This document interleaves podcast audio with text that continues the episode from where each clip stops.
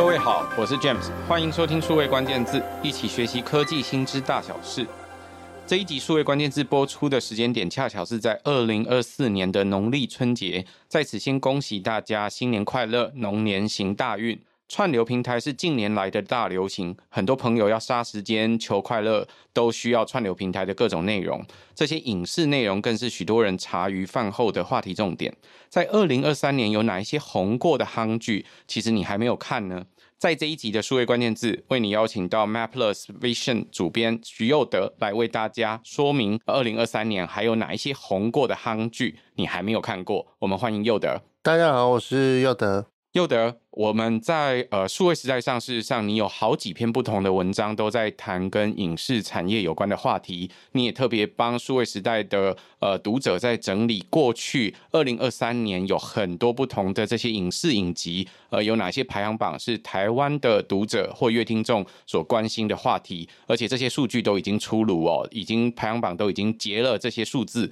呃，可不可以请你帮我们特别说明整理一下？呃，二零二三年在 Netflix、迪士尼 Plus 等等的这些不同的平台上面，究竟有哪些影视内容的作品是台湾的乐听众特别关心的重点？好，这次的那个串流平台的数据其实是引用自 Flixpatrol 这个平台。那它其实这个平台呢，比较特别的算法，它其实某个程度它不是以观看的次数来说，它是以有点像点数字的排名算，所以你在第一名越久就越多。那那它因为在于过去 Netflix 不公开数据的这个状况里面，你有这个东西其实是大致能看出一个大家喜欢看什么样的轮廓这样子。有些片子其实会比较可惜的，比如说它如果是一致上的，呃，可能就没有办法在这个排行榜上面有太多的优势。所以其实我们在上面看到 Netflix 的台剧，可能大家会觉得说，哎，奇怪，怎么没有？模仿犯啊，此时此刻啊，人选之人，其实是因为他们在前面是比较快直接上的，然后那时候其实刚好也比较对撞一些比较有声量的韩剧，像是一个是对撞《黑暗荣耀》，一个是对撞《造后者》这样子，所以大概是这样。那也可以看出大家到底喜欢什么，跟周末的状况有什么这样子。对，首先必须说明哦，这些不同的这些串流平台，其实大家所流行或关注的这些串流平台，每一个串流平台都有自己计算他们内部数据的方法。就像呃，我知道阅听众可能常注意到的 YouTube、Facebook 或者是 IG，这上面也有各种不同短影音或影音，都会有不同的播放次数的算法一样。那播放次数的算法有很多不同的定义，在每个平台上面可能有各自的特征。我们知道，譬如说有的平台它可能要呃播放。完五秒啊，或甚至十秒之后，它才会做计算等等。呃，我想在不同的平台上面都有不同规范。那这些平台上面的这些点击次数，就像这些串流平台到底有多少的曝光次数，或者是多少的月听众等等，这都是一个大约的数字，不是一个完全公开的数字。所以事实上，这些串流平台它比较难在平台跟平台之间做直接的比较，往往都只能做间接的比较。更何况，如果我们要用第三方的数据来追求这些不同的地区或不同的国家之间，它这些平台的播放次数，我想对于大家来说，这个排行榜都是仅供参考哦。可是它的相对的数据的算法或次数的算法，随着平台的这些业者，或者是刚刚说第三方资料来源的这些不同的计算方法，都会有一些调整。那我想对大家来说，这些排行榜或这些数据还是有一定的参考程度或公信力，所以首先是不是邀请佑德帮我们说明一下，呃，在这些不同的平台上面，在二零二三年流行哪些不同的内容呢？好，其实，在台湾这边，特别在电影上面，大家其实是喜欢看一些比较大场面，然后比较黑暗的，这跟 Netflix 的弹性也有关系，就是其实你。可以去看一些尺度比较大的东西，或者是你没有在电影院，比如说你在电影院错过的电影，像是《最后真相》就是一个，或是你只能 only 在这上面看的东西，像是《格杀顺服》跟《阴天营救》这些东西，其实都是比较打打杀杀的。它其实有一点类似，像是比如说像是我们看到的《黑暗荣耀》，它其实都是比较呃激烈一点的。模仿犯也是，它都是一些比较激烈一点的东西才会在这东西上面去彰显。另外一个就是。它更靠近的会是像是所谓的喜剧面的东西，因为其实我觉得这两种都有放松的效果。就像是我自己是恐怖片迷，我看恐怖片，我自己会觉得，呃很爽很舒压，然后有些人看喜剧也会觉得大笑很舒压，所以你其实可以在这个榜单上面看到像是。鬼家人这样子就是以喜剧为主的这种片型，然后跟呃像是带点黑色幽默的超难搞先生也是，其实这几个都是在喜剧的类型里面有一定的水准的，然后再包括我自己个人非常喜欢，然后但是我觉得很多人可能会 miss 掉的叫做。峰回路转，那这部其实是一个悬疑片型，但是它其实是喜剧，有点像是二零二二年底的呃美国的贺岁强片啦，可以这样讲。但是它是用前面那个非常经典的 IP Knives Out 去做到更大的延伸，这样子。所以其实大家看了其实很开心，在国外的流量其实非常非常好，在台湾，我也没想到，其实它是有一点美国在地的梗。但台湾人也很喜欢，对。那另外一个就是，我觉得大家应该就是很有感觉，然后你应该在 IG 上面或者在 Facebook 上面都有人在跟你讲，不知道《单身即地狱》的下一集是什么？就像是《单身即地狱》对我来讲，它也是一种很放松的一种实境节目。那它其实就是爱情跟真人秀的这一种比较不会那么沉重的议题的东西，所以这就整体的代表，其实。我们看有些院线，他觉得他卖不好，但是为什么卖不好？但逻辑上是有人要看的，可是他的观赏的需求跟时间不同。有些人去看电影，他是需要更大、更更爽的场面。当然有上双吃的，像是《亡命关头》这种超级巨片，它就会是在院线跟串流都吃。但是有些片子，它其实是觉得没有需要到院线去看。因为大家时间有限，可是在家无聊，点开 Netflix 可以看一下的串流片。因为其实像《超难搞先生》没有到非常高的票房，但是那时候看我就知道它在串流端一定会表现很好。就我们以前过往的术语叫做后端，就是 DVD，大家会喜欢看，因为它的卡司是很温柔的，就是汤姆汉克这样子。我觉得是 Netflix 特别的状况。那另外一个就是，我觉得更丰富娱乐性的，因为其实它是比较主攻 family，是 Disney Plus。Disney Plus 其实就是真的是以漫威跟所谓的呃皮克斯为主，就是它其实有吃到很多儿少的流量进来，所以你可以看到像是也卖很好的，像是元素方程式，或者是阿凡达，或者是小美人鱼这几部片，其实都在这上面。你能看得到，或者是像是一些，我觉得那时候大家，因为去年其实贺岁片哈，去年我自己的观察啦，我觉得去年因为假期长，然后我觉得又适逢解封，所以其实很多人根本就没有在台湾，所以你会发现在两边榜单只要有压贺岁或是一二月的，都会在里面，像是炸团圆，然后或者像是呃有廉价做工人这几部片。然后还有《乔峰传》都在里面。然后其实你看到的迪士尼都是你很熟悉的大 IP，就是比方伊丽安娜琼斯啦、《乔峰传》啦，然后像是威尼斯谋杀案，它这些就是也都是很很固定的 IP。然后蜘蛛人、星际异攻队等等都是大家习惯的，就是大家会进入进入到一个我在家，我想要看一些比较 comfort zone 的东西。迪士尼的群众是相对比较保守的，可是。它到后面就不一样了，这是头牌前十五名，后面就开始出现像是五星响宴这种很猎奇的片，或者是说像是头七比较恐怖的片，这几部还有像是乐透套也是喜剧。其实我觉得大家在喜剧跟超尺度这两点是大家在串流单自己在家会很想要看的，这件事情是最我觉得最有趣的。那我觉得今年发现了一个东西，是我个人觉得很。我觉得可能是去年大家有点难受，因为我觉得去年的大家的心情啊，在疫后之后，大家的状态都很不好。所以，比如说像是我觉得，其实，在霸榜最久，在 Disney 霸榜最久，其实是很老的美国轻喜剧，叫做《摩登家族》呃，《Modern Family》，它是一个非常好看的，然后它也是讲所谓的非典型家庭的的一个情景喜剧，跟我们在看 Netflix 有上一部片叫做。有生之年，它其实是虽然它是剧情片，但它谈的也是非典型家庭的东西。其实我觉得是更符合现在的潮流的。就比如说像台湾有同性婚姻，或是怎么样通过，或是领养认养这些东西都不再是一个非常严肃的话题的时候，就会变成说，我们可以去理解，或是我们更需要不一样的关怀。那这些东西刚好补足了我们需要被关怀这个面向。我想，像是去年大家觉得说非常非常好看，那你不看你应该跟不上时代的，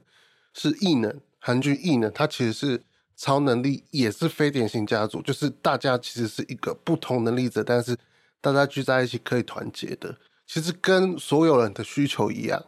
就是你看我们在大选前的时候，其实大家都希望我们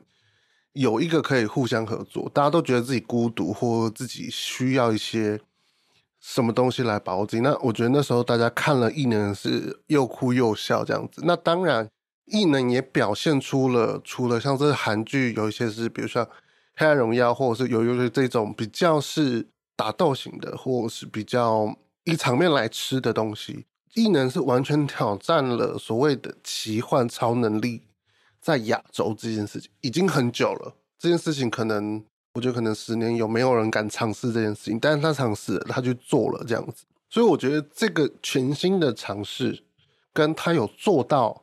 为这件事情变成了所有人觉得说，诶，我可以再看不一样的东西了。我不一定都要看 Netflix 的那样的韩剧，就是爱情的韩剧。像是其实有一个非常失败的例子，就是韩国改编的《想见你》，叫做《走进你的时间》，就大失败。就是我觉得大家也有，其实去年大家慢慢可以理解说，其实去年包括韩片跟韩剧都没有这么强，没有比如说三部现象级，其实没有，大家都是平平稳稳，平稳。然后刚刚好也是异能算是迪士尼第一部投资的韩剧大获全胜的，这是他们的第一次。局势在改变了，因为大家以前觉得 Netflix 就是韩剧的那个播放平台这样子，其实迪士尼也可以抢。所以变成大家又更分散了，大家就变成他想要去看他想看的东西。所以其实你像是比较严肃的韩剧，像是《地下经》这种剧，我自己很喜欢。它是一个算是赌博大亨的一个状况，或者跟黑道有关的东西。其实你会觉得说，哦，像以前像是《Narcos》才会在那，哦，没有哦，它韩剧其实在迪士尼这边你也看得到，所以就变成说，而且它在前面，然后像是。恶中之恶这种动作加犯罪的东西，其实也在那看得到，所以它其实已经没有什么平台的特殊性了。其实来自于你内容本身要怎么做，跟其实如果继续下去的话，它它的竞争会越来越激烈。那还有一个，其实大家本来觉得还好，不怎么样，有期待，然后又觉得说，哎，好像怪怪的。最后面大家非常满意的一个片，就是。非常特别，因为它是奇幻恐怖片，它叫做《恶鬼》。就是《恶鬼》这一部是大家前面觉得看不懂他在干嘛，可是后来发现说，哦，原来你要谈的是这个，所以变成说大家有一点点所谓的像是从《黑暗荣耀》或者是说《恶中之恶》这些东西，都称之为叫解气剧，就是像是私行教育。因为《私刑教育三》其实那时候的丹佐华盛顿不太能打，他没有像以前那样子可以狂打。所以就几个场景跟建构，他要怎么对抗？他觉得他的有有点罗宾汉精神，他要去把这些人都打倒的状态。可是我觉得执行的没有一二集好，但他还是在台湾很卖。大家非常想要看那种有点报复，或者是他把自己的心情呐喊出来的状况。然后你看，像是呃洛基啊，或者是曼达洛人，他其实都还是挂在所谓的。星战跟 Marvel 体系里面的东西，那星战跟 Marvel 体系的东西，它就有一定的 basement 在这件事情上面。所以我觉得，其实还有一个东西是比较缺失的，是日剧。其实日剧有一个算是有讨论起来的，叫做《噬王村》，它也是恐怖日剧。就是这件事情是我们过去比较少看到，你在 Netflix 上比较少看到的，所以他们切开。成为一个很类似的平台，但是各拥有不同的 IP。但其实你从后设后事之师看来，其实相对的 Netflix 是比较没有 IP 的。因为我们刚刚提到《亡命关头》，其实并不从属于 Netflix，两边的策略有点调整，变成说 Disney Plus 变成以前的 Netflix，就是几乎都是原创，因为其实 Netflix 以前也做过 Marvel，很久很久以前刚开台之前。可是现在变成说，那个 Netflix 其实买了很多别人的东西。我今天才知道，就是呃，那个 HBO 的《欲望城市》会在 Netflix 上面播，然后之前《六人行》也是在 Netflix 上面播，然后后来 HBO 再来收割这件事情，就是变成说，因为大家都知道今年 HBO Max 要上了，我觉得那又是另外一个不同的想法。对我而言，我是一个家长，我 Disney Plus 几乎上我们不要看太偏的东西，我们都可以一起看。对，你像是呃《元素方程式》啊，然后《印第安纳琼斯》啊，呃《黑豹》啊，然后《蚁人》跟《黄蜂》，这个我们都可以一起看。但我觉得 Netflix 比较不适合大家一起看，因为他们的东西都比较偏激一点，像是芭蕾附奏曲这种东西，其实就是比较硬的东西，有点血腥。就是我大概跟很多人聊，他们认为是可能是由于游戏的刻板印象，所以大家会觉得说。Netflix 好像是比较偏血腥一点，但这件事情也不是，我们都是成人嘛，我们看这个东西很正常。啊，你以前看好莱坞不是打打杀杀的这样子，所以我觉得这就开始进入一个不一样的全新的时代。然后所谓的动作这件事情，不管你在，我刚刚讲那些东西，其实都带动作。所谓的动作这件事情跟奇幻两件事，就是未来。然后刚好都是台湾缺的，就是我们没什么武打片，然后我们也没办法拍奇幻片。可是问题是，世界的主流告诉你，大家想要看奇幻剧，大家想要看动作戏，这就是榜单。虽然它有误差，有五五趴误差，但是它都是可能霸榜很久，或是延续很久。你像是《有生之年》，它是延续非常久的一部片，因为它是周播，然后再跟播，然后大家非常喜欢，连。对岸的人都跟我讲说，我、哦、超喜欢《有生之年》的，他是我看完《八十门》之后最喜欢的。那《八十门》是一个非常特别的状况，就是它其实在另外一个平台播完来 Netflix，然后大家才，我觉得大家没有预期到它的尺度这么大，因为它是非常议题跟尺度大。我觉得大家也没有预期到奥本海默会卖淫《黑暗骑士》，就是我觉得大家更 care 的是，已经不只是说。你看去年嘛，我几乎都倒。其实大家不一定只在乎声光效果，大家更在乎所谓的共感。我觉得，尤其在台湾开始有 Me Too 这件事情，跟之前像现在美国还在讨论所谓的取消文化这件事情，大家其实是有一种愤恨不平的心情在里面的，所以他们开始会往这个东西去扩散。所以以前说议题就是难看这件事情已经不成立的，因为其实像是。鬼家人，他是带很多议题的，很多议题在里面的。有生之年也是带议题在里面，他就告诉你，第一个他讨论生死，再来是非典型家庭，然后八十人直接去讨论死刑。其实为什么韩剧那时候会起来？其实因为韩剧后来是开始已经说有什么我们是不能谈的，没有，他什么都谈了，所以你到台湾才在尝试像是。嗯，九零年代的模仿犯是九零年代的台湾，跟人选之人是谈政治职人剧这件事情，所以其实我觉得大家都开始在做不同的位移，这个是不管是你从国外或是国内看，你都会有感觉的。那其实我觉得差就差在国外有国外的卡司，台湾有台湾的卡斯的分别这样子。佑德刚刚为我们描述这些不同串流平台上面的这些排行榜，我们在这一集的节目摘要里面，我们也会特别列出这些排行榜的连结，其实就是数位时代过去已经发出的文章哦。佑德帮大家整理了这些不同串流平台里面，无论是电影或者是影集的这些排名，我想对大家来说，如果在过年或者是接下来的假期时间，有那些你已经听过但是还没有看过的这些片子的话，不妨也可以去参考、去浏览看看。刚刚又德在分享这些不同的排行榜的过程里面，谈到了非常多呃电影或者是影集的片名。我想对于大家来说，一方面要分享这些片名里面谈的话题，或者是不同的这些呃片的属性或者是类型；一方面又不要太过于剧透是一件很困难的工程。从佑德刚刚在呃分享的过程，我想就会同时听到不同的类型或不同的内容设定，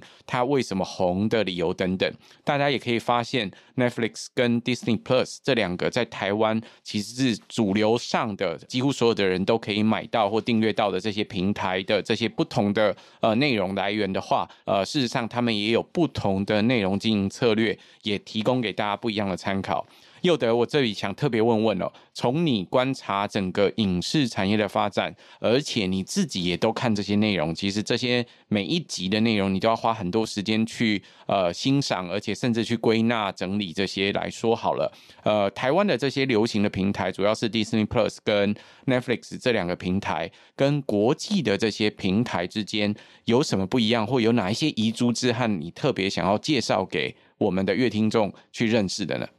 好，我觉得可以先从我们，因为我有整理了国际版这件事情，所以其实台湾的大家，我觉得大概都被洗得差不多了。你的同温层啊，或者你看到很多你要推荐人，你也大概都推荐你这些东西了，这样子。那我自己会觉得，大家有几个东西，我觉得很值得去追，好像是呃，在 Disney 上面的大熊餐厅，他今天今年在艾美奖其实拿了。蛮多的，他也出到第二季，然后以及 Netflix，其实台湾稍微有一点点讨论的没有那么完整的，叫做《怒呛人生》，其实在美国也非常受到宠爱这样子。然后另外一个，其实我觉得比较吃频率的，应该是那个呃星期三，它是它是一个比较奇幻的东西，对，但是其实它。只要你愿意接受它的设定，其实你可以看得蛮娱乐的。对，就是如果你能接受它的设定的话，其实它是非常呃 entertaining 的东西。那另外一个是我其实会觉得台湾人应该会很喜欢的，叫做呃下流正义，然后或者是说它有些翻译叫做林肯律师。其实他在电影就已经定是马修·卡纳汉演的，然后其实。影集版执行的非常好，所以我觉得大家可以去看《下流正义》这个影集，是我自己比较喜欢的。然后，如果是回到更想要去挑战的话，我觉得 可以试试看《海贼王》，因为我觉得大家会有一点担心，说《海贼王》是不是改变了它的味道，或者是说一样？有些人会觉得说，我能看《海贼王》吗？那我觉得，我个人是觉得，大家过年把它当贺岁片看，然后是挑战一个你全新的 IP，也可以，就是你试试看嘛，就看一集，你不要，你可以转掉，就是因为我觉得这些东西其实是因为像是比起幽游白书来讲，海贼王是很成功的，就是这是我要特别讲，就是你改编有好有坏。那安奈夫刚好过年要要上降世神通。就是一个美国人永不放弃，动漫很红，但真人版一直失败的一个 IP，这个大家也可以去看。然后另外一个迪士尼会出一个呃一个我自己蛮期待的日剧，叫做《幕府将军》，就是它是一个旗舰的日剧，所以我觉得这几个都是大家可以等着去看的。然后如果你想要看新喜剧的话，其实有《爱爱内含光》自己的台片，就是他在讲年轻人的。谈性这件事情，能不能公开谈性这件事情？因为其实性在台湾还是有一点点保守，就是我们谈我们的性生活，我们很难在一般看到谈哦，我们讲的所谓的方式，或者是你的交友状况，这件事情是比较少的。但是我觉得这件事情是可以往上走。另外一个，我觉得大家会有一点点小小没办法进入的，会有一些作品叫做像是断讯。它其实卡斯很像茱莉亚·罗伯兹，所以它其实是一个很很美国视角一个东西，所以你其实不一定能够吃进去，但是我觉得可以去试试看。然后像是我自己看的很爽，但是很多人告诉我他很出戏的是台湾翻叫《孙家兄弟》，就是杨紫琼演的。那我自己是看得很开心，因为它其实融合了很多香港电影跟过去华语电影的一些笑点跟那种武打的状况，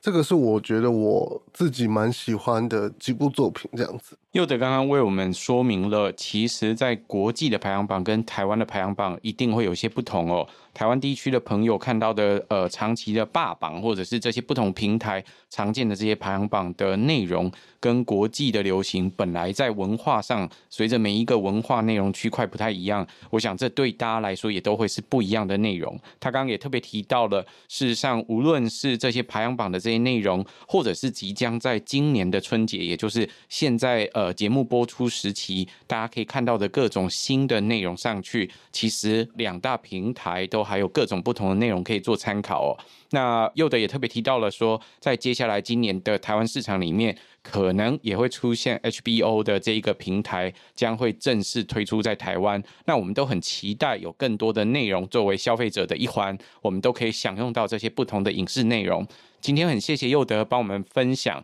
我们农历春节的期间，我们还有哪一些二零二三年的夯剧，或二零二四年即将要上档的这些影视趋势，给大家参考。谢谢佑德，好，谢谢谢谢观众朋友，也谢谢各位在线上收听。如果有机会，请多帮我们转发、宣传、五星好评。我们下周再会，拜拜。